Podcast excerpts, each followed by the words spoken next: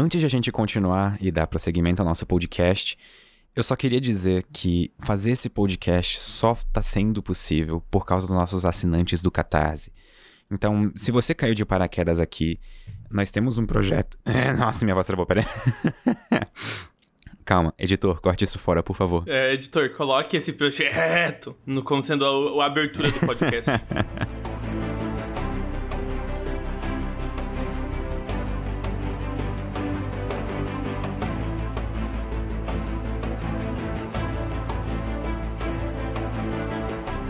Eu não acredito que esse dia finalmente chegou e a gente tá gravando o primeiro podcast do Ciência Todo Dia. É realmente um dia muito feliz, porque esse podcast tá, tipo, sendo planejado faz bastante tempo.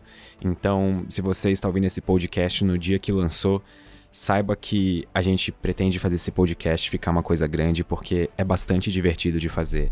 Então, só para dar um panorama geral, eu sou o Pedro Loss, eu sou o diretor do Ciência Todo Dia, diretor e criador, e o meu co-host no podcast é o Greg. Greg, por favor, se apresenta para o pessoal. Queria dizer um bom dia, boa tarde a todos nos ouvindo e espero que vocês tenham uma experiência tão agradável com esse podcast quanto eu espero ter em conversar com o Pedro. Eu sou roteirista e consultor científico do Ciência Todo Dia também e espero ser minimamente interessante para manter essa ideia do podcast indo adiante. Sabe, uma coisa que eu acho que a gente devia contar é que a gente faz quase um podcast por dia do tanto que a gente joga Dota e conversa junto. Eu acho que as nossas conversas jogando, ou nossas conversas aleatórias tomando café são tipo um podcast, né? Porque a gente só conversa sobre coisa estranha. É, eu acho que justamente foi por ter essa impressão que você acabou trazendo as nossas conversas para o reduto da podosfera, como algumas pessoas falam. Acho bastante interessante. E eu acho que tem, tem potencial aí de a gente fazer algo interessante. Tipo assim, por que que podosfera... Eu, eu gosto do nome podosfera, mas por que que as pessoas não criam um nome legal assim para vídeos no YouTube? Eu também acho que a gente merece quando, com vídeos no YouTube um nome legal. Ah, eu não sei, cara. P particularmente eu acho a comunidade de podcasts um pouco mais legal que a do YouTube, porque, querendo ou não, a comunidade do YouTube revolve em torno dessa uma plataforma, dessa uma empresa, e é tudo no fim volta ao fato do YouTube estar tá fazendo decisões totalmente economicamente baseadas, sabe? Agora, os podcasts não, os podcasts podem ser distribuídos por muitos outros meios e é, são quase uma realidade independente. Eu acho que um podcast é muito mais do seu criador do que talvez um vídeo do YouTube. E sabe que isso é uma questão interessante dos podcasts, porque Assim, um, dos maiores problemas que eu tive, pelo menos quando eu tava planejando esse podcast, era saber onde lançar ele. Porque se tu vai fazer vídeo pra internet, e só avisando, eu falo bastante tu, porque eu sou de Santa Catarina, então é o jeito que a gente fala aqui, talvez sou estranho para algumas pessoas. É, continuando, eu acho estranho que quando tu vai fazer um vídeo pro YouTube, assim, você faz o vídeo e posta ele no YouTube, não tem segredo. Só que o podcast tem tantos lugares em que você pode, tipo, distribuir esse podcast que isso me deixou muito confuso. Então, eu não sei em que lugar que vocês estão ouvindo esse podcast agora, mas no momento da gravação desse podcast, a gente planeja lançar ele em Spotify, Deezer, é, iTunes Podcasts e no Google Podcasts. E talvez mais algumas que eu não esteja me lembrando agora por puro desconhecimento. Peço perdão. E então, Pedro, onde que você, você escuta muito podcast, não? Você, você faz parte dos ouvintes? Eu escuto alguns podcasts. Eu confesso que eu não sou o maior ouvinte de podcast que existe. Mas os podcasts que eu escuto são todos no iTunes Podcasts, porque é mais fácil, sabe? Eu deixo lá baixando automaticamente. Quando eu vou viajar de ônibus ou avião, ou correr, qualquer outra coisa que eu faça que não precise estar com a minha mente naquele lugar, eu ouço um podcast. Entendi, certo. É, eu já, já fui muito mais assíduo em ouvir podcasts. Atualmente eu só escuto podcasts mais de notícias e curtos, assim. Acho que o único podcast grande que eu tô ouvindo no momento é o Xadrez Verbal, um podcast de política internacional do Felipe Grande Figueiredo. Felipe. É muito bom, é. Grande é, é muito bom, é muito legal. Ele e o outro host, o Matias, são muito divertidos e eu espero, eu espero estar sendo influenciado positivamente por eles. A gente só vai descobrir fazendo podcast. É, mas é o que a gente tá fazendo nesse momento, não? Só queria complementar que eu não sei qual que vai ser a reação do pessoal ao ouvir esse podcast. Então, ah, seria muito bom ouvir o feedback de vocês, tá, pessoal? Porque isso daqui tá sendo uma experiência de aprendizado tanto para nós quanto para vocês quando a gente começar a dar informações de verdade e parar de conversar sobre podcasts. É, então, quando terminarem de ouvir esse episódio, tweetem ao Pedro o que vocês acharam. Por favor, arroba Pedro Los, L-O-O-S. Então, Pedro, eu tenho uma pergunta que eu quero fazer para você. Eu até fico feliz que eu não tenha feito ela concisamente no passado.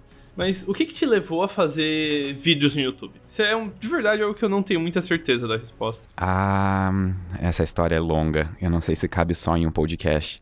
Então vamos lá. Como foi o processo de fazer o seu o primeiro vídeo? Eu quero a história por trás do seu único e primeiro vídeo no YouTube. Ok, é. Eu me sinto até meio estranho de falar isso, mas é assim, ó. Eu, quando eu era adolescente, há muito tempo atrás, tipo, cinco anos atrás, eu, eu fazia vídeos de Minecraft pro YouTube. Naquela época, eu jogava muito Minecraft, tipo assim, eu fazia só isso da vida. É, eu comecei a fazer esses vídeos de Minecraft pro YouTube, eu gostei do YouTube, eu fazia esses vídeos e eu queria ser youtuber um dia.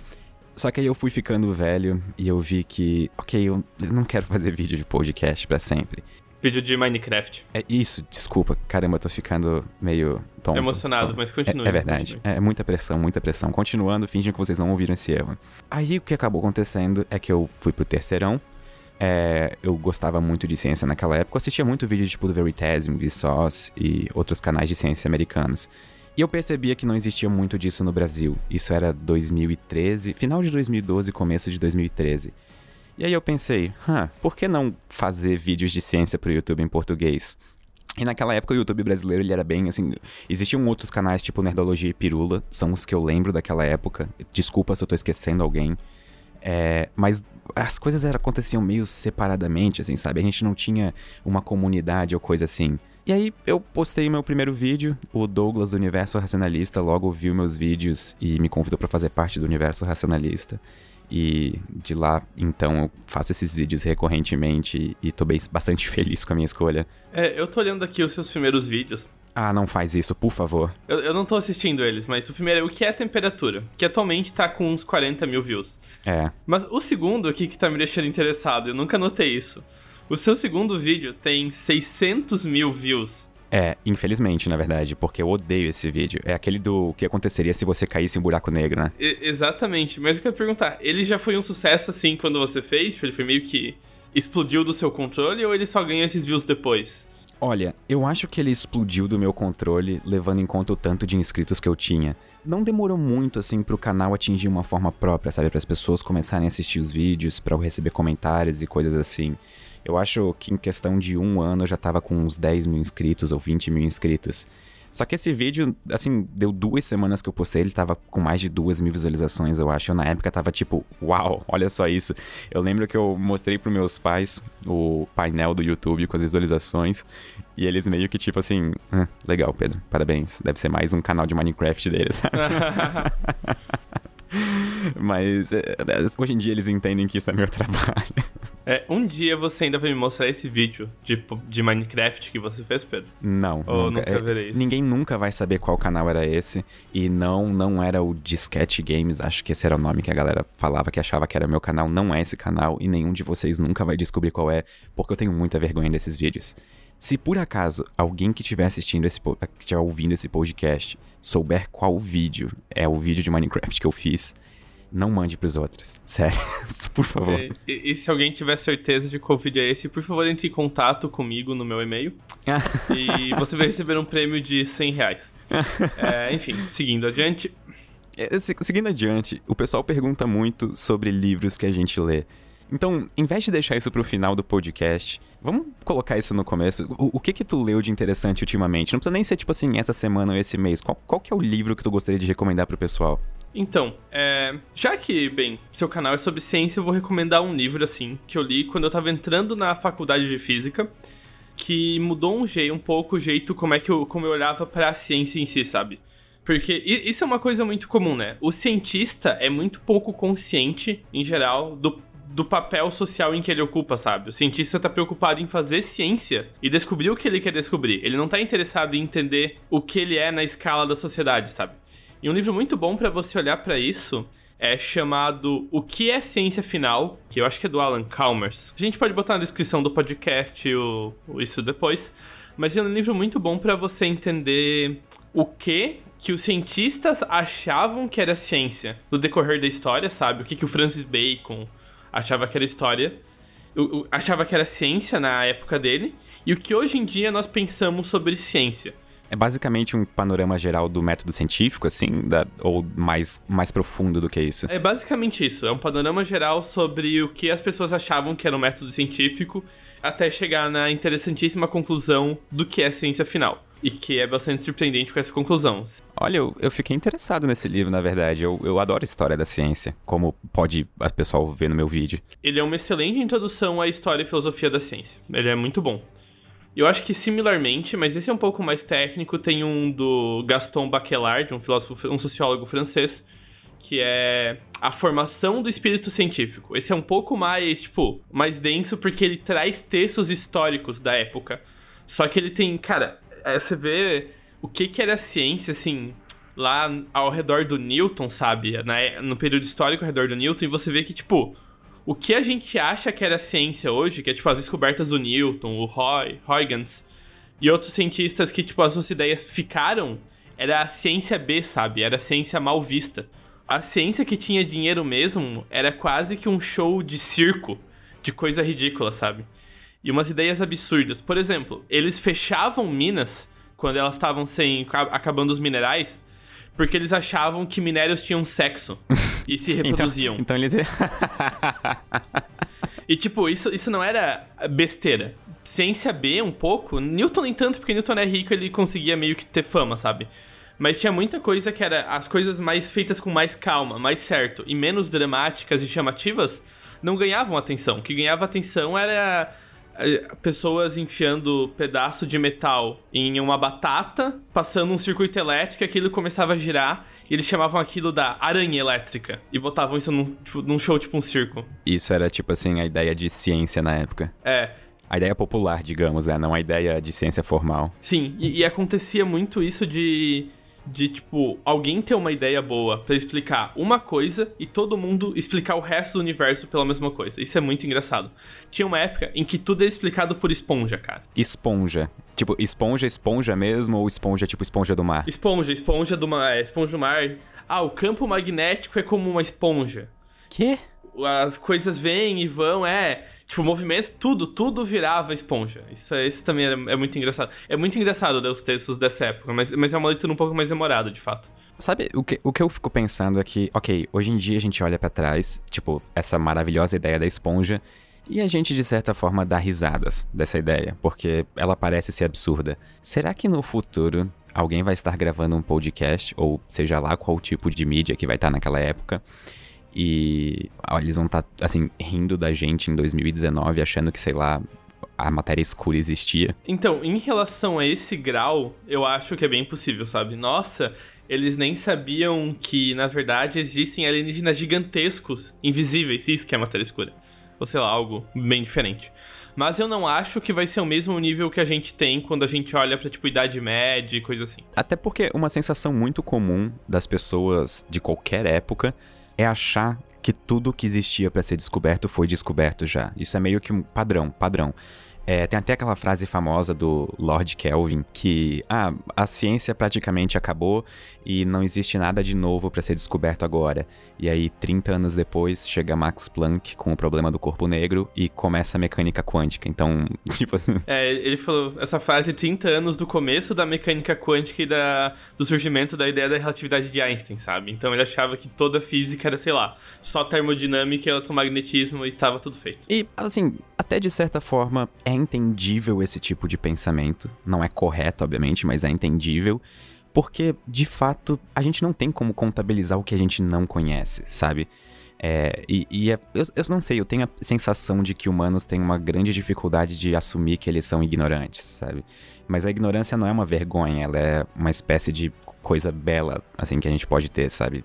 Ser ignorante e sempre estar tá buscando conhecimento. É, eu acho importante você saber que nas suas limitações e até para você ent entender sobre quais limitações você trabalha, sabe? Uma pergunta que eu tava pensando recentemente, que eu vejo algumas pessoas fazerem quando eles olham para projetos de buscar a vida alienígena, sabe? Eu até tinha essa dúvida quando eu era mais jovem, que é o seguinte: ah, por que que quando eles estão buscando vida em outros planetas, eles sempre vão atrás das coisas que são marcadores de vida aqui na Terra, sabe? Água, carbono.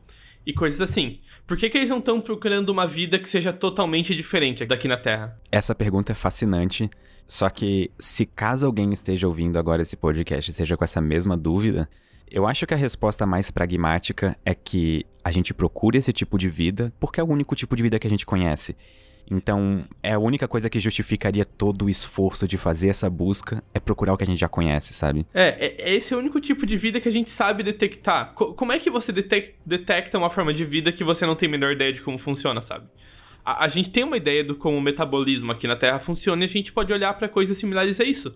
Mas a gente não tem como, sei lá, procurar pelo metabolismo de dragões invisíveis de garagem. A gente não sabe como eles funcionam. Sabe, outra coisa interessante é que no vídeo que eu fiz agora em janeiro, de como colonizar a galáxia, se não me engano foi o primeiro vídeo do ano, eu comento sobre a possibilidade de colonizar a galáxia usando robôs autorreplicantes.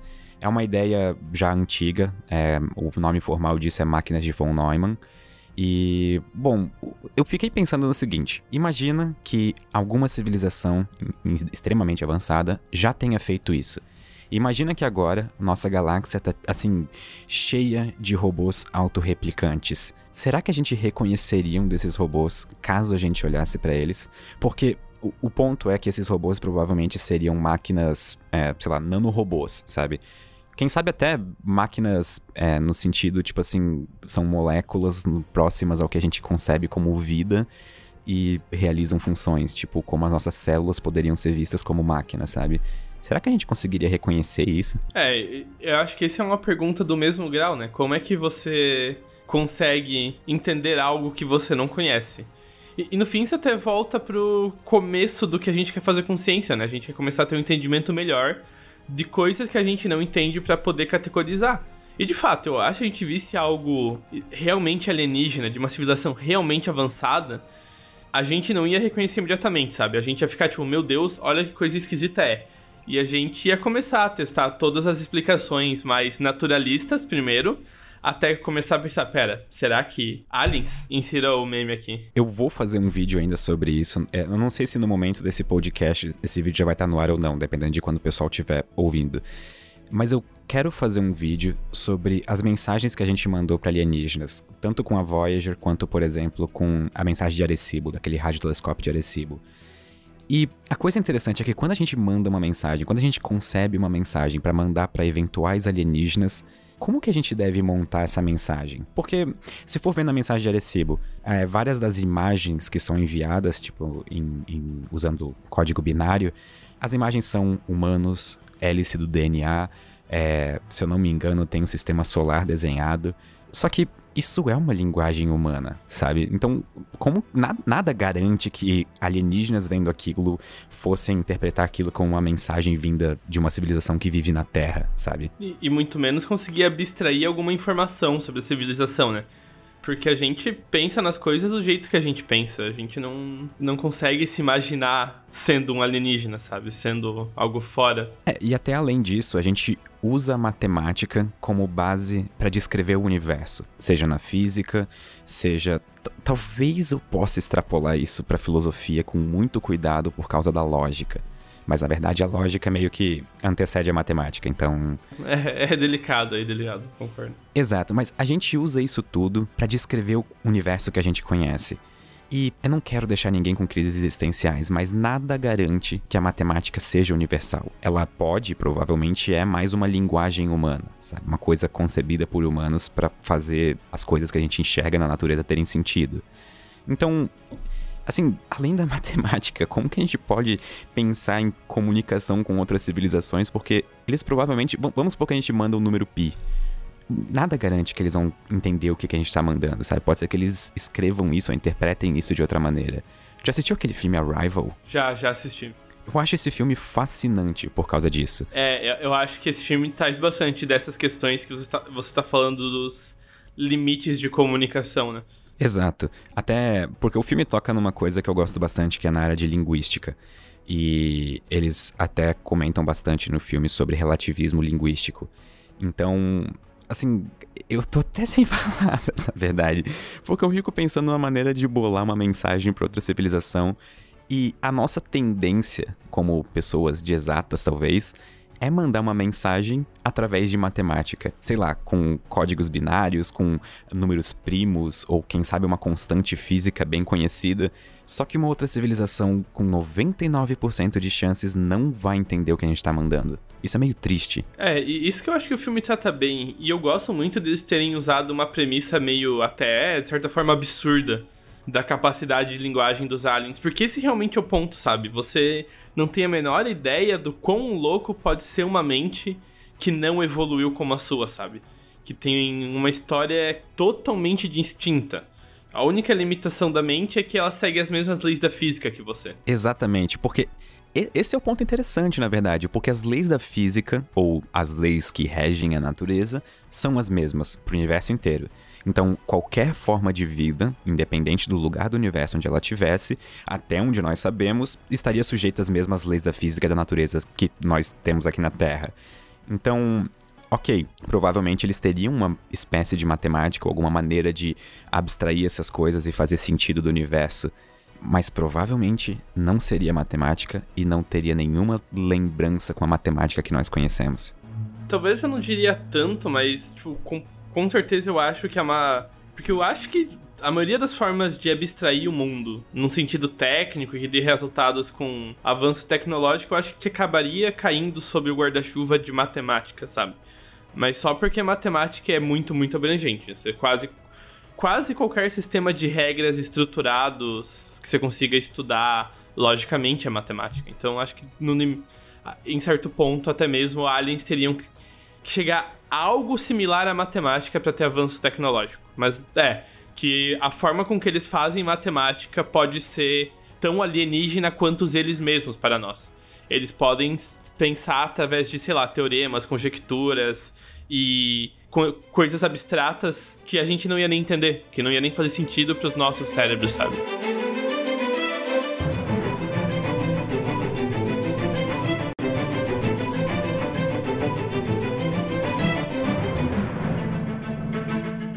Quero fazer uma pergunta para ti totalmente abstrata. Assim, não tem nenhuma validade científica essa pergunta. Mas digamos que tu pudesse passar um tempo com uma civilização alienígena para responder alguma pergunta, sabe? Alguma dúvida que tu tenha. Qual, qual seria a primeira coisa que tu gostaria de aprender sobre essa civilização? A primeira informação que tu gostaria de extrair sobre ela? É, essa é uma excelente pergunta. Eu percebi pelo silêncio que ficou no podcast agora. Eu, eu posso começar com a minha resposta? Pode, pode. Fique à vontade, Pedro. Eu acho que eu tentaria entender se essa civilização tem algum tipo de religião ou crença em alguma entidade maior do que elas. E se eu tivesse direito a mais uma informação, eu gostaria de entender se essa civilização tem música. Porque música é interessante. Eu, eu, eu sei, eu só queria descobrir se eles têm música. E isso é boa, né? É, isso é boa, exatamente. Vai que, sei lá, eles têm algum tipo bizarro de funk alienígena ou coisa assim. Então, o, o que eu acho que eu gostaria de saber é, é, se por trás das ideias de mundo dele, por trás dessa filosofia alienígena, eles têm os mesmos conflitos que a gente tem aqui na Terra, de filosofias tipo ah, o ser humano é naturalmente bom ou naturalmente ruim? Será que eles se pensam como sendo ou bom ou ruim? Ou tem esse mesmo conflito filosófico? Ou, ou será que por algum milagre eles resolveram esses debates fundamentais? Não, é claro que nós somos naturalmente bons. Não há dúvida aqui. Acho que eu queria saber exatamente esses conflitos filosóficos fundamentais que eles teriam. Eu tô impressionado com a diferença de coisas que a gente tentaria descobrir. Eu tô sinceramente impressionado com isso. É, não, a, apesar que eu acho a música uma excelente ideia. Quero, quero ouvir o Pink, Pink Floyd alienígena aí. é, mudando um pouco de assunto, eu preciso te falar uma curiosidade. Fale uma curiosidade, Pedro. Qual que é o maior deserto da Terra? É, considerando que eu já tive essa conversa com você antes, eu vou chutar a Antártica, porque eu sei que é. Ok, e tu tá certo, Antártida. Na, na, verdade, eu sempre confundo entre Antártida e Antártica, mas eu acho que os dois estão certos, embora Antártica lembre a cerveja. É, mas ok, a Antártida é o maior deserto do planeta Terra. Só que por que, que é um deserto tão interessante, Greg? E daí eu não sei. Talvez porque é anti-intuitivo pensar que um deserto é ao mesmo tempo um lugar cheio de água? Exatamente. Só que aí que tá, a Antártida é um deserto de gelo. Só que as nossas definições de deserto são lugares que não recebem, por exemplo, eu acho que é mais do que 2 milímetros de chuva por ano, se eu não me engano. E tem lugares na Antártida em que não chove faz mais de 2 milhões de anos justamente porque a água não consegue virar água, sabe? Ela é direto gelo. É, a água não vira vapor que não consegue precipitar depois. Sem vapor você não tem chuva. E ao mesmo tempo em que a Antártida é o maior deserto do mundo, ela também é o lugar mais seco do mundo, porque tem pouco vapor de água na atmosfera, na tipo no ar, e também é o deserto mais molhado do mundo porque é um deserto de gelo.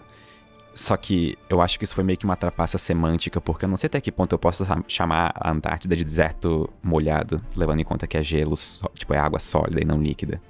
É, então, eu fico em dúvida, porque vamos supor que você vai lá para menos 80 graus e coloca a mão no gelo. Eu não acho que você vai sentir umidade. Você provavelmente vai sentir dor excruciante ou não vai nem sentir mais sua mão, sabe?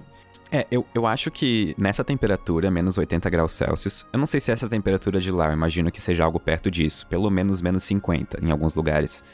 É, eu imagino que dê aquelas queimaduras de gelo em menos de 3 minutos na pele exposta. Inclusive, sabia que algumas partes da Antártida têm os ventos mais fortes e constantes do planeta? Tipo, fortes 200 km por hora, assim. A, a, Antártica não é razoavelmente alta quando você considera tudo, porque. Eu não faço ideia. Porque basicamente o, o continente de terra embaixo é um arquipélago, né? É cheio de ilhas e coisas assim. Esse, essa plataforma gelada por cima, que é que é o que faz estar tudo ligado, sabe? Mas Aí que tá, eu não tenho certeza se existe terra no sentido solo embaixo da Antártida. Então, eu acho que, pelo que eu sei, existe, é tipo um arquipélago. É, é no Ártico que não tem terra. O Ártico não tem nenhuma terra por baixo, o Ártico é só gelo. Mas a Antártica é um continente. Inclusive, eu vou pesquisar isso depois, quando a gente acabar essa gravação, porque eu fiquei interessado agora. É, sim, sim. T tanto por isso que o Ártico não é de, de um continente, sabe? Não tem terra para ser um continente. Engraçado que existe bastante disputa territorial envolvendo a Antártida.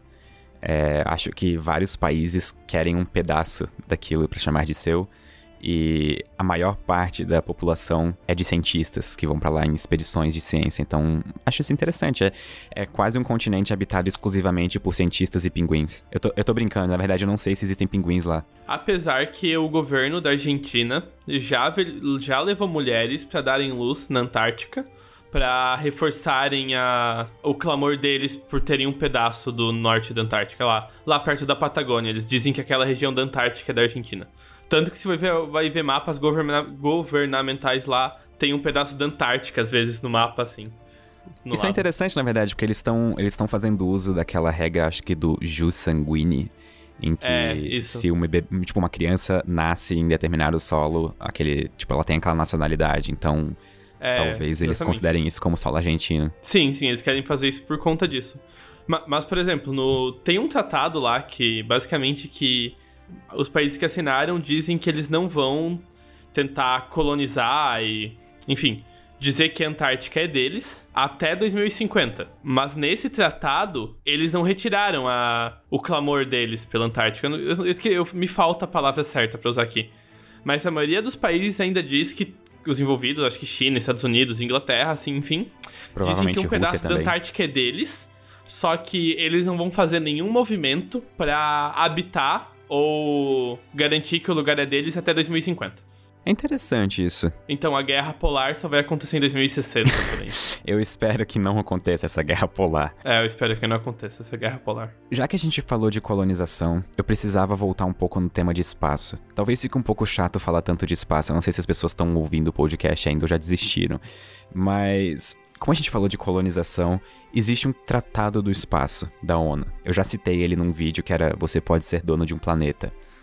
Nesse tratado existe explicitamente as coisas que falam que qualquer terreno ou pedaço de terra fora da Terra, ou seja, planetas, luas, asteroides e, bom, o que mais a gente conseguir imaginar, não podem ser é, como, como que eu digo, conquistados, talvez, por é, uma nacionalidade. Essa é a palavra que eu tô procurando e não tô achando, Pedro, mas é. É conquistados mesmo, tô certo? Não sei, eu não sei qual é a palavra tá faltando pra gente aí. Mas continue. Em inglês é claimed. Eu não sei como É, falar claimed em português. Exatamente, por isso que eu tava falando clamor, mas eu totalmente deu branco pra palavra que eu quero aqui. Vamos fingir que claimed em português significa conquistar. Então, é, nenhum país da Terra pode ter, possuir alguma coisa fora Reivi- da Terra. reivindicar, se você quer. Reivindicar. Isso, exatamente essa palavra. Como é que a gente demorou tanto tempo pra achar essa palavra? Eu procurei no Google.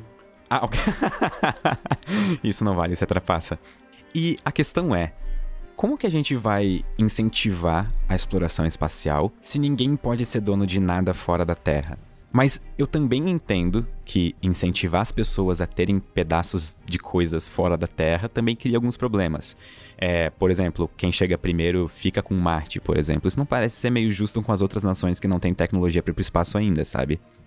Só que aparentemente as coisas estão mudando. E no futuro, talvez a mineração espacial se torne uma coisa bastante lucrativa até. Porque um, um asteroide ou um cometa, às vezes pode ter mais minério do que, sei lá, a Terra, sabe? Então, eu acho isso bastante interessante. É, eu sinceramente não sei, eu não tô envolvido em questões de, de advocacia espacial, mas apesar que é um excelente título de profissão, né? Advogado especializado em questões espaciais. Isso parece ser legal, na verdade. Ah, e, e tem outra coisa: nenhum país, por exemplo, pode ter artefatos militares ou tropas no espaço. Isso ainda não causou nenhum problema, né? Mas vamos supor que o Brasil vá pra Marte e aí, sei lá, a Argentina resolve ir pra Marte também. E eh, por algum motivo os dois resolvam começar uma guerra marcial. Não pode ser feito com exércitos, tem que ser feita com civis, eu acho, porque a gente não pode ter coisas militares no espaço. É, você conhece o. Durante, acho que é. Não lembro de quem que era o governo que isso aconteceu nos Estados Unidos, mas o projeto Star Wars. Era um projeto de defesa anti-armas nucleares em que eles queriam botar equipamento militar no orbitando a Terra para disparar contra mísseis, caso os soviéticos, os soviéticos lançassem mísseis nucleares contra eles. Eles queriam ter um equipamento de satélites e armas no espaço prontos para atirar nos satélites que iam em direção à América. Isso não era aquele programa Star Wars, o é, nome do projeto programa? Star Wars, exatamente. Ah, tá, porque eu lembro de ter visto alguma entrevista do Sagan em que ele cita o tanto que queriam gastar com esse projeto e o tanto que seria necessário, por exemplo, para resolver a questão de mortalidade infantil nos Estados Unidos. Ah, é, exatamente. O preço era absurdo, não tinha nenhuma garantia que funcionasse. Esse dinheiro podia ser muito mais bem gasto em qualquer outra coisa. Exatamente, mas não, vamos, vamos colocar um sistema de defesa espacial, porque hum, totalmente parece ser uma boa ideia. Ah, par- parte da razão que tem esse tratado aí é que vo- você conhece é, uma- um tipo de arma chamado bomba cinética? Eu conheço, mas eu confesso que eu só sei por cima como elas funcionam. Assim, o nome é bem sugestivo, mas por favor me conte mais sobre elas. Qual, qual que seria o funcionamento? Bem, você tem uma bomba nuclear que tem na ordem de alguns quilotons para megatons de poder. Tá, só, só, só uma pergunta. Em comparação com uma bomba nuclear que padrão, só para o pessoal ter uma ideia, tu sabes quanto que isso equivale mais ou menos? O que é o quiloton? É, por- eu, eu imagino que Hiroshima tinha na ordem de megatons, não era? Não, acho que a Hiroshima e Nagasaki foi em torno de 40 quilotons. Ah, kilotons, ok. É, 40 mil toneladas de dinamite explodidas. Um quiloton é mil quilos de dinamite. Ok. Agora, quando você explode uma bomba nuclear, tem radiação, você destrói tudo. e- E tem esse problema de radiação e contaminação, certo? Mas vamos supor que você vai fazer uma barra de metal bastante resistente, algo como titânio, assim. Que seja bastante resistente a calor. E você pega essa barra de um- algumas poucas toneladas e você leva até a órbita. Ah, eu tô vendo onde isso vai chegar. E daí você só pega e solta em direção à Terra. Essa barra de metal vai chegar no solo com a energia na ordem de uma bomba nuclear. E não tem nada explosivo dentro dela. Tipo assim, ela é só puro metal. Não tem nada explosivo dentro dela. É, é exatamente, é só uma barra grande de metal. Se você joga girando ainda, se eu não me engano, é muito mais energia. Isso é extremamente bizarro, porque, assim, ok, é, é, é uma arma que provavelmente daria muita destruição, só que ao mesmo tempo é uma espécie de arma limpa, porque não tem nenhuma contaminação nuclear depois, não tem. Não tem nada, não tem nem dinamite lá, sabe? É só um pedaço de metal que se você jogou. Se eu não me engano, al- al- algumas pessoas chamavam de bastão de Deus essa arma, o projeto dessa arma, porque é um cajado que cai do céu e varre uma região ao redor dele. Mas qual será que deve ser a altura para conseguir lançar um negócio desses e a energia cinética ser o suficiente para causar essa destruição? Eu tô imaginando órbita geoestacionária, mais ou menos, talvez uns 20 mil quilômetros. Ah, daí eu não sei. Daí eu não tenho essa informação, mas tem uma informação interessante da gente olhar depois. Mas eu acho que não vai ser tanto, sabe? Eu acho que, tipo, um satélite normal, tipo, estação espacial, já seria o suficiente. Sabe, eu, eu queria agora fazer um vídeo disso. Só que aí eu lembrei que provavelmente ser desmonetizado e perder o canal, então eu acho que não é uma boa ideia fazer vídeo sobre armas de, de alto poder de destruição no YouTube. Então, no podcast nós podemos falar isso, que é muito mais nosso do que lá.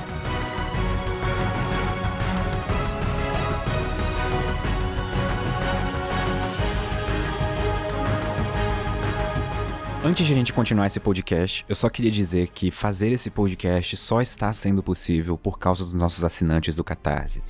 Então, se por acaso você caiu de paraquedas aqui, nós temos uma campanha no Catarse, um projeto no Catarse, e todo esse dinheiro que a gente está arrecadando no Catarse, a gente usa para pagar editor dos vídeos do canal, é, o editor do podcast a, e tudo mais que a gente pode, tipo, fazer de projetos bacanas do Ciência Todo Dia. Então, você ganha algumas recompensas legais, tipo participar do nosso Discord exclusivo, onde você conversa diretamente com a gente por voz ou por texto. E também participa do nosso grupo exclusivo do Facebook. Ou se você quiser o seu nome na descrição dos vídeos, você também tem direito a isso com uma das outras recompensas da campanha. Continuando, Greg, o que é que, o que, é que a gente vai falar agora? Então, eu ia comentar, Pedro, que aconteceu algo muito especial esse fim de semana, que você publicou um vídeo. E eu queria conversar sobre isso. Ah, é, eu, eu tava esperando, tipo, porque tu tava lá em casa esse fim de semana. Então eu fiquei esperando, peraí, o que, que aconteceu de especial então, que eu perdi? Exatamente, pô. é, então, eu, eu preciso falar que esse vídeo foi realmente especial. Eu não esperava que esse vídeo fosse viralizado do jeito que viralizou. É, é, eu ainda eu tava sentado com o Greg logo depois de lançar o vídeo e eu ainda comentei: Nossa, Greg, quando será que vai ser o meu próximo blockbuster? E eu chamo de blockbuster quando é um vídeo que estoura, que tipo ano passado eu tive do som mais alto da história que estourou. E aparentemente esse vídeo é um deles, porque agora, faz menos de 48 horas depois de eu postar o vídeo, já tá com quase 150 mil visualizações.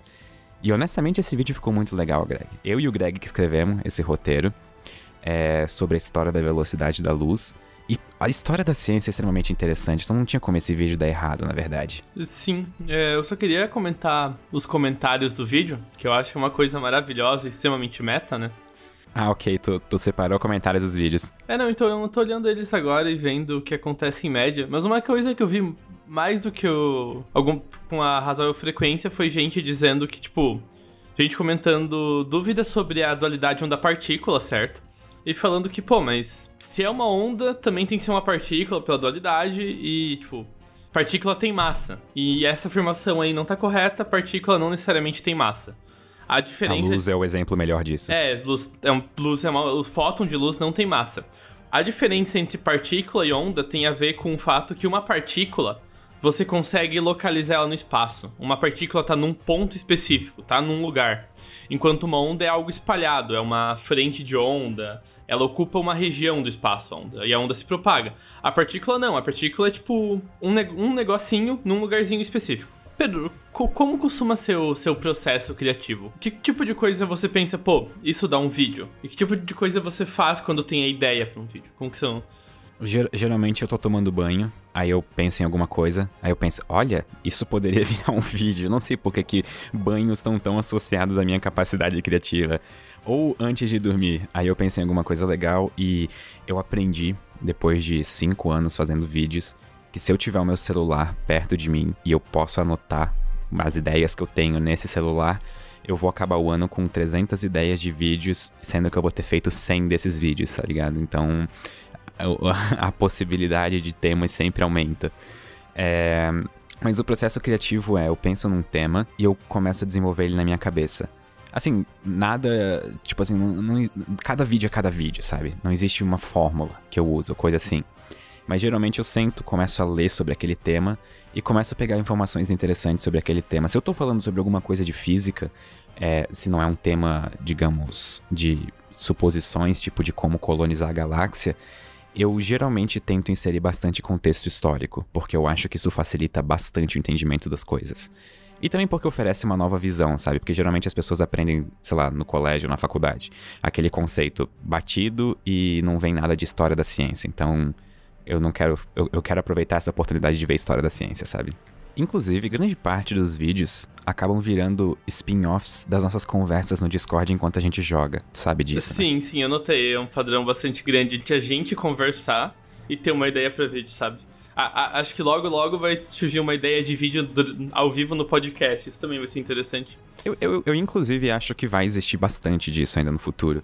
Até, só para dar um exemplo para as pessoas, eu tenho anotado aqui o último tema de vídeo que surgiu como ideia de uma conversa que a gente teve semana passada. E é como o vidro revolucionou o mundo. Então, se um dia esse vídeo sair no, no, no canal, no Ciência Todo Dia, vocês ouviram primeiro aqui. Vocês são privilegiados de certa forma. é, eu pensei, então, vou, vou, te jogar uma ideia que eu pensei ontem, que talvez ela vai escrever, que eu anotei nas minhas notas aí. Que, e eu não. Eita, eu não achei nenhum. Assim, tem vídeos explicando, mas eu queria pegar um quê de revolução mesmo nele, que é os transistores, cara. O quanto a sociedade moderna depende dessa invençãozinha extremamente curiosa e com um funcionamento muito interessante. É, e, e não só isso, a gente criou uma sociedade que precisa disso e a gente está chegando no limite físico de transistores. Sim, provavelmente deve ter mais que um vídeo sobre transistores. Tu quer fazer uma pequena explicação do que são transistores, só para caso alguém não, não saiba? Eu fiz seis meses de engenharia elétrica, mas o meu conhecimento acerca de transistores é meio nada mais do que a Wikipedia poderia informar, sabe? Então, se tu tiver alguma informação extra. Então, ba basicamente o transistor é quase como se fosse um interruptor eletrônico, sabe? Se você passa uma corrente ele deixa mais corrente passar. Ou se. Basicamente é isso, sabe? É um interruptor por eletricidade. Ok. Faz sentido. Então, pontes lógicas provavelmente usam bastantes transistores. É, não, exatamente. Antes do transistor, o que que você usava era válvulas, que serviam a mesma função. Você podia abrir e deixar a coisa passar, ou fechar a válvula e deixar e não deixar coisas passarem. Tanto que os primeiros computadores eram usavam muito válvula. Na verdade, eu só queria fazer um parênteses que eu não sei se é transistores ou transistores, então eu vou falar transistores que eu pareço mais chique. Mas a primeira coisa que eu lembro quando fala nisso é em placas de vídeo. Porque as placas de vídeo estão cheias, cheias, cheias de transistores. E a gente está atingindo o limite físico de transistores, o que significa que a gente está chegando em uma parte da história da humanidade em que a gente não consegue colocar mais transistores no mesmo espaço. Então, tipo assim, a gente tá chegando, a gente tá fazendo as coisas ficarem é, crowded demais. Como é que eu falo crowded? É, Greg, tá me faltando palavras. Então, o tamanho de um transistor moderno é algumas dezenas de átomos de tamanho. Isso é muito legal. Então tá ficando tão pequeno que daqui a pouco não tem como deixar menor, sabe? Isso vai ser um problema. T talvez, sei lá, alguém ache um transistor molecular, assim, que cinco moléculas e funciona como um transistor. Mas daí acabou, sabe? Não fica menor que isso. É, e esse limite físico, ele é realmente um limite físico. Não é tipo um limite da nossa tecnologia, é um limite físico da própria natureza, sabe? A gente não pode fazer coisas melhores do que isso. E daí isso vai, provavelmente vai parar um pouco no crescimento de placas de vídeo para uso não uso não comercial, né? Comercial ainda não tá tão perto disso, mas para uso científico e industrial vai ter uma certa estagnação no, no, na eficiência de equipamentos novos. É, adeus meus sonhos de rodar Minecraft a mais de 300 frames. Não, não vai acontecer, infelizmente. Sim, você pode sempre alugar um supercomputador para fazer essas coisas acontecerem. Será que o limite físico dos transistores eles talvez servissem como uma não prova da teoria da simulação, a hipótese da simulação, na verdade? Ah, eu acho que não, porque, beleza, o transistor não fica menor. Mas você sempre pode botar mais transistores num espaço maior, sabe? Ah, ok. É, não, fez sentido. Acabei de ser refutado ao vivo. É, não, só que sem contar que talvez, sei lá, pô, se. Volta aquela conversa que a gente tava tendo agora há pouco sobre os limites de entender coisas de ultra tecnológicas, possivelmente de alienígenas super, super mais desenvolvidos. Que é o fato que, cara, se, se se a gente é uma realidade simulada, sabe? Que é, é, inclusive, explicando a hipótese da simulação, né? É basicamente que a realidade, o universo todo, o Big Bang, tudo lá, é simplesmente uma simulação. Uma simulação de, de computador, um... tipo um The Sims, uma assim. Simula... É, é, a gente é quase que um jogo virtual. E o raciocínio por trás do argumento disso é o seguinte: vamos supor que simular um universo é possível. Então, é muito mais provável que o universo seja simulado do que não seja é meio que uma resposta, assim. Porque, tipo, ah, a gente responderia de onde surgiu tudo. Bem, a gente está sendo simulado. É, o, o artigo que introduz a hipótese da simulação do Nick Bostrom, ele de certa forma, ele propõe um argumento meio re recursivo, assim, né? É, sim, esse, esse argumento que eu tava querendo, eu meio que é, perdi ele. Ele, ele é meio que, assim, se, se uma civilização suficientemente tecnológica consegue reproduzir um universo em uma simulação, então, a probabilidade de a gente estar tá dentro de uma simulação é muito maior do que de não estar. Só que existem três hipóteses que ele trabalha no artigo. O artigo tem duas páginas, se não me engano, é bem fácil de ler, é bem interessante. É, ele trabalha com três hipóteses que eu não lembro de cabeça agora, mas que oferecem meio que respostas, sabe? Tipo assim, de situações prováveis de se isso acontece, se isso não pode acontecer, ou se isso, sei lá, um dia vai acontecer. É, só que existem bastantes críticos à teoria da simulação. E até aproveitando esse gancho, eu acho que a gente podia começar a ler umas perguntas que os ouvintes. Eu, eu vou chamar de ouvintes, mas ninguém ouviu o podcast ainda. Então, umas perguntas que os as pessoas. Futuros ouvintes. Exato, os futuros ouvintes enviaram pra gente no Twitter pra gente responder. Pode ser? Eu, eu não vou nem olhar pra elas, Pedro. Vou... Ok. Porque tem uma pergunta que é justamente isso, uma pergunta do Gustavo Meneghel, que é: O que vocês acham da ideia de vivermos em um universo que é uma simulação? Em outro universo possivelmente mais complexo. O que que tu acha, Greg? O que que, o que, que você pensa da teoria da simulação? Assustadora. É isso que eu penso. Eu penso, Mas, então, eu penso que ela é meio realista, para ser sincero. Cara, então, eu, eu, já. Isso já foi parte de um draft do, de um, algum roteiro, em algum ponto que eu escrevi isso, mas é quanto mais eu penso na mecânica quântica, mais assustado eu fico, sabe? Ah, isso quanto é um bom mais eu, eu vou girando a minha cabeça e olhando para trás e pensando, meu, por que matéria? Ah, matéria é átomos, né? Mas por que átomos? Por que quarks? E por, por que tem, sei lá, três leptons, três neutrinos, tantos quarks lá? Por que, que as coisas são assim, sabe? Isso parece tão arbitrário, tão é, é, de fato, Esquisito. a gente na física não é treinado para responder essas perguntas e... meio ontológicas. É, não, e, por que não, porque não é uma pergunta boa pra ciência, sabe? Porque a, a, a ciência acaba só respondendo porquês recursivamente. E, não é, e começa a parecer que nada, nada existe. É muito esquisito, é uma sensação muito esquisita quando você vai re, voltando essa recorrência de que tudo são coisas cada vez menores e cada vez menos essas coisas parecem que existem, sabe? Porque, pô, um átomo, de certa forma, a gente quase que viu um átomo. A gente tem fotos de algo que seria. Dá pra, dizer que a gente tem uma foto de átomo. Sim. Mas se você desce mais, o núcleo atômico já é algo que parece que não existe, sabe? Não parece muito tangenciável. Parece simples mais um modelo, uma descrição. Quarks é ainda pior, cara. A gente não consegue nem ter quarks sozinhos no universo.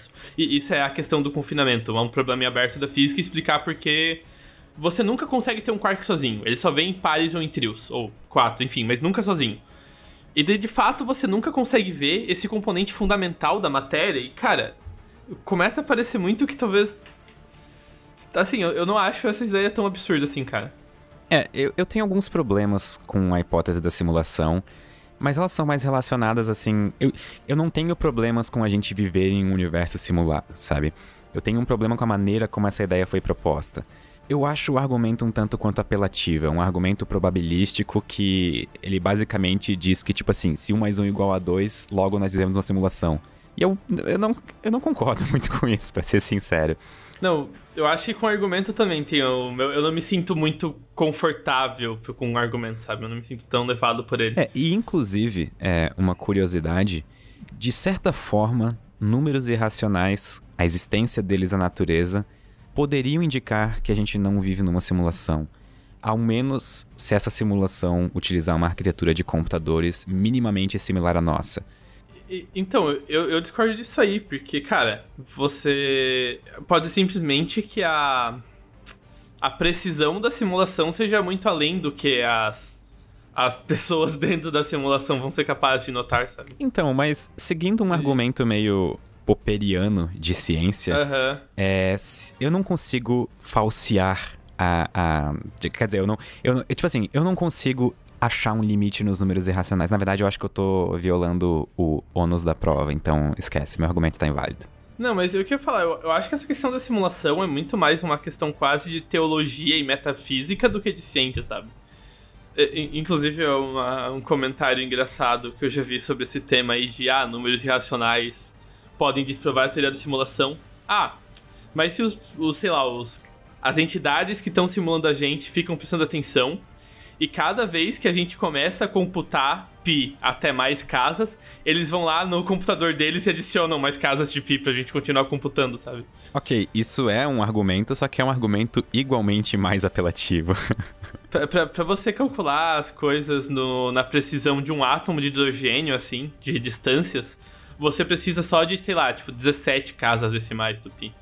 Então acho que eu não, não me sinto muito. Eu não acho que esse. Eu, eu, eu acho que esse argumento tem, assim, meio fraco. Mas é, é isso que eu acho, né? Quem sou eu? Não, eu, eu aceito que o meu argumento é fraco. Eu só não queria dobrar essa torcer pra hipótese da simulação porque eu não gosto dela. É, não, não eu também não gosto dela.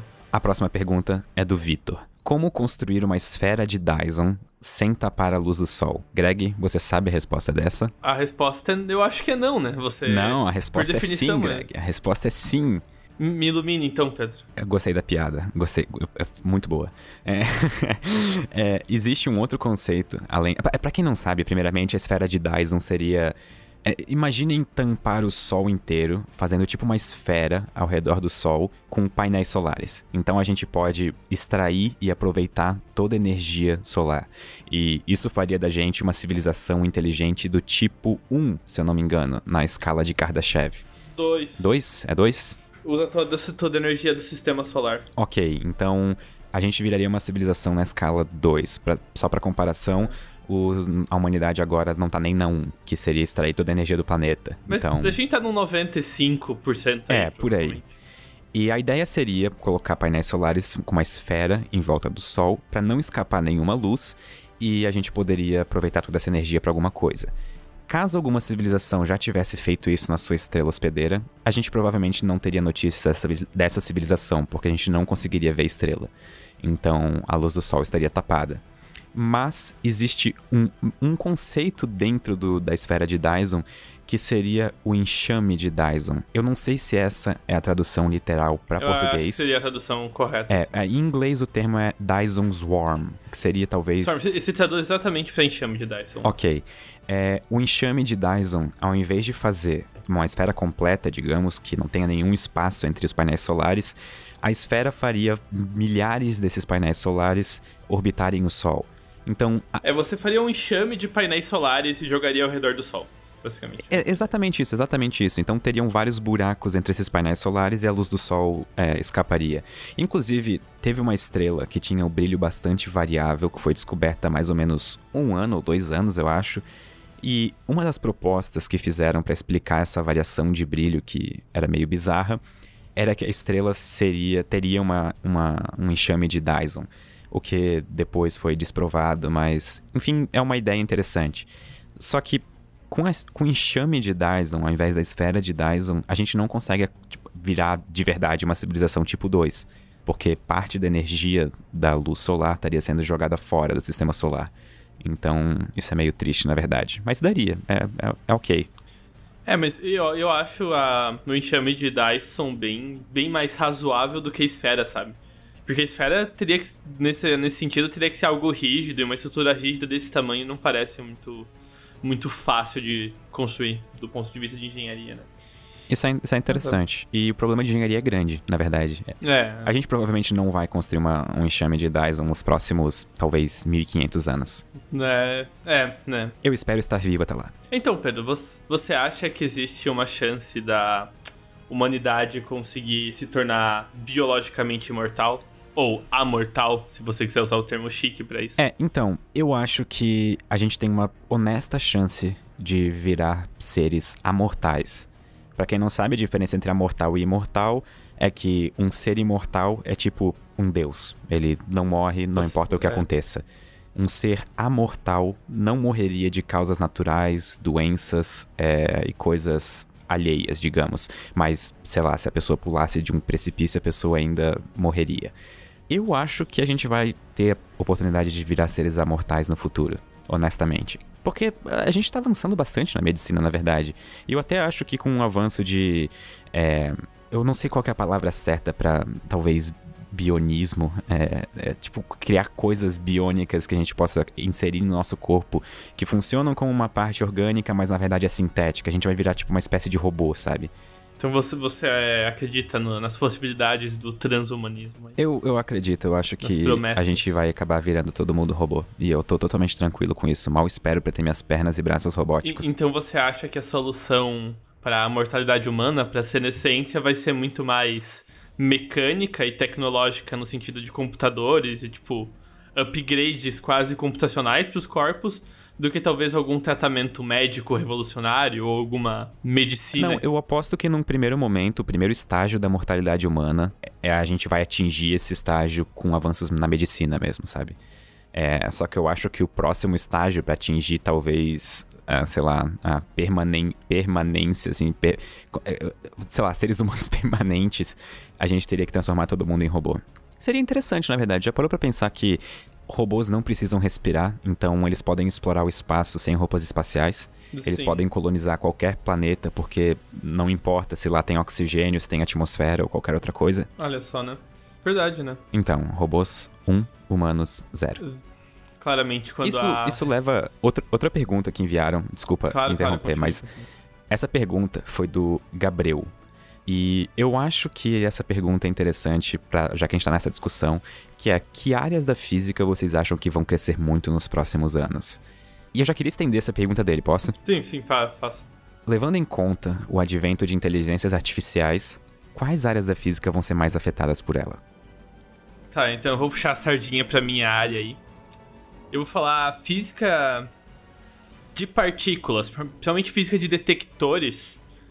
É, eu acho que é uma das áreas que tem mais potencial para ser afetada por inteligência artificial. Recentemente eu tive num, num curso aí de três dias em que uns colegas da acho que era Cambridge da Universidade de Manchester mostraram eles chamam de Pandora que é uma série de algoritmos baseados em inteligência artificial e machine learning para, por exemplo, o método comum de detecção de partículas é: você bota um tanque de algum fluido que você conheça bem, você espera a partícula bater nesse fluido, por exemplo, argônio líquido ou algo assim, e quando isso acontece, essa partícula deixa um rastro, meio que um chuveiro de partículas ou coisa similar, sabe? Se você procurar particle shower ou chuveiro de partículas no Google, você deve achar o que eu tô falando. E o que acontece? Se existe como você olhar para esse chuveiro de partículas e identificar qual que era a partícula que bateu no experimento. Só que fazer isso não é, uma, não é muito fácil e não é 100% de aproveitamento. E o que eles estão fazendo é treinando uma inteligência que consegue identificar e reconhecer esses padrões de chuveiros de partículas para identificar as partículas que estão batendo num, nos experimentos deles que até agora é um trabalho que é feito por cientistas olhando para fotos, basicamente. Isso é, isso é bastante interessante. Essa é a única aplicação mais direta que eu conheço de inteligência artificial, machine learning e essas tecnologias, aprendizado de máquina em português, e essas tecnologias similares aí na física. Mas deve ter mais coisa. Mas Obviamente tem mais coisas. As inteligências artificiais vão revolucionar a maneira como a gente faz física. Por exemplo, eu acho que o ramo que um dos ramos que mais vai crescer da física, ainda mais com machine learning e inteligência artificial, é a astronomia. Porque atualmente a gente trabalha com grandiosos bancos de dados de observação e, de certa forma, okay, a gente usa algoritmos e coisas do tipo para achar padrões ou a informação que a gente quer extrair daqueles bancos de dados. Só que inteligências artificiais e machine learning podem fazer esse trabalho muito mais rápido do que um ser humano, sabe? Então, eu imagino que a gente, com o auxílio de inteligências artificiais, é, a gente consiga extrair mais informações dos mesmos bancos de dados que talvez a gente já tenha dado como, ah, ok, já descobrimos tudo que tinha para descobrir aqui, sabe? Pelo menos é no que eu espero acreditar, sabe? é, sim. E, e, sobre áreas que não necessariamente envolvem machine learning, é, eu acho que a gente não deve estar muito mais longe do que uma ou duas gerações de, de cientistas. Acho que uma geração seria assim suficiente, uns 20 anos, sabe? Para talvez começar a detectar com confiança coisas como matéria escura e energia escura. Gente, os nossos detectores similares estão cada vez ficando mais precisos e eu acho que isso é algo que, assim, tá na beirada de acontecer. A gente tem um entendimento melhor desses dois grandes mistérios do universo. Esse tipo de coisa me deixa muito feliz é, quando eu penso antes de dormir, que talvez eu esteja vivo para ver a gente finalmente explicando o mistério da matéria e energia escura, sabe? Eu até acho Sim. que isso daria um bom episódio de podcast. O que, que tu acha? Não, ah, com certeza. Posso até ver se eu não conheço alguém que trabalha mais com isso do que eu. Exato, a gente podia ter convidados ah, nesse eu, podcast. Eu, eu, eu, conheço uma garota, eu vou falar com ela. Ok, é, eu agora, vou esperar não, você colega, falar com ela. É, posso ler a última pergunta? Claro, leia a última pergunta. Na verdade, é só, só antes de ler essa pergunta, só queria dizer que se vocês quiserem me enviar perguntas toda vez antes de gravar um podcast, eu vou postar no Twitter é, pessoal, mandem suas perguntas e aí vocês podem me enviar essas perguntas pelo Twitter. E meu Twitter é pedrolos, arroba Pedro L-O-O-S, pra quem quiser mandar. E a última pergunta, o nome da pessoa no Twitter tá só M, mas o handle do Twitter dele é Pedro Vicourel, então eu vou chamar de Pedro. O Pedro quer saber quanto tempo a humanidade ainda dura. E eu quero que tu comece, Greg, porque eu sou otimista entre nós dois. Engraçado, eu não ia ser tão pessimista, mas enfim. Te é... conhecendo, eu sei que, que tu, com certeza não ia ser pessimista. Sinceramente, eu acho que se ações drásticas não forem tomadas em relação ao aquecimento global, em 2050, a vida na face desse planeta vai ser significantemente pior para todo mundo. Mas eu não acho que o mundo acaba tão cedo. Acho que o mundo deve acabar e. Sinceramente, eu tenho um pouco de esperança de que a humanidade vai colonizar outros planetas e tal, mas se eu tiver que bater o um martelo, eu acho que se a gente não se extinguir em 200 anos, a gente dura pelo menos até o Sol engolir a Terra. Ah, isso é uma expectativa bastante otimista, na verdade. Porque, de certa maneira, a gente não estaria sendo extinto de qualquer maneira, né? A não ser pelo Sol. A gente não estaria causando a nossa própria extinção, é, que sim. geralmente é o que as pessoas falam da humanidade. Sim, então, eu acho que os problemas que a gente tem agora com armamento nuclear. Armamento nuclear talvez seja o problema que mais perdure. Mas somente com aquecimento global e outras formas de dano ambiental que podem ser catastróficos para nós, eu acho que resolvendo esses, a gente está numa posição bem confortável, assim, para ser uma espécie um pouco menos preocupada com o futuro. Ok, eu, eu, eu acho que a humanidade dura até mais ou menos daqui a 100 anos.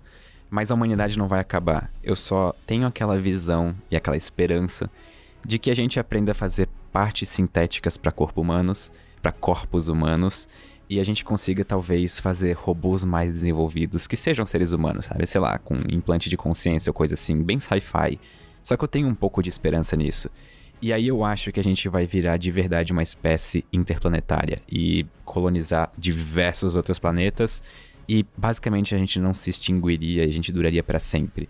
Só que eu não acho que humanos, no sentido de humanos pele, carne, como a gente tem hoje, vão durar muito, sabe? Eu acho que a transição do. Pode ser transhumanismo, vou usar essa palavra, ok.